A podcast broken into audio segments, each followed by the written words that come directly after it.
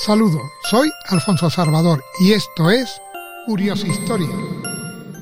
La batalla de Lepanto.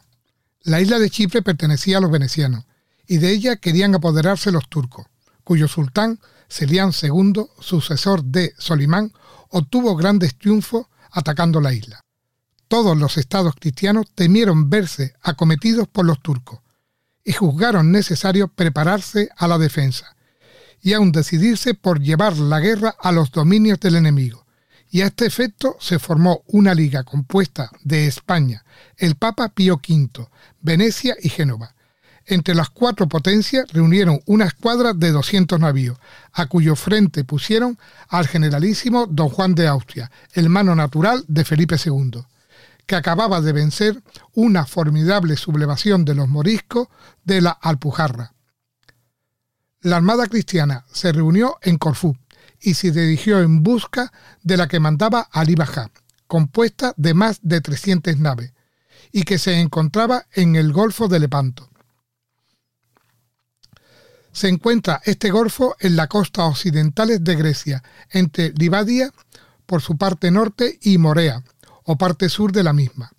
El golfo mide, en antiguo, 200 leguas de oeste a este, 6 de anchura, en cuya extensión existen muchas bahías y puertos de refugio. El combate, verificado el 7 de octubre de 1571, fue formidable. En él murió el general maometano. Más de 200 galeras turcas fueron apresadas y las demás echadas a pique. El triunfo de los cristianos fue completo, quedando libertados unos 20.000 cautivos que remaban atados a los barcos de la armada enemiga, y pasaron de 25.000 entre los muertos y prisioneros turcos. Se cree que don Juan de Austria hubiese dado orden de atacar a Constantinopla, hubiese estirpado de Europa el imperio turco, pero nuestro caudillo dio órdenes de retirarse a los puertos de Italia, y aquella gran victoria quedó poco menos que infructuosa para la cristiandad y la civilización europea.